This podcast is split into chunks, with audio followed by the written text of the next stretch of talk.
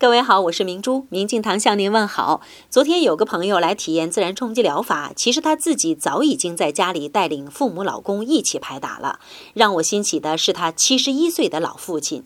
接触到冲击疗法之后，爱之甚切，竟然萌发了到成都王先明那里参加二零一六年新年二十一天的学习，让我非常的感动。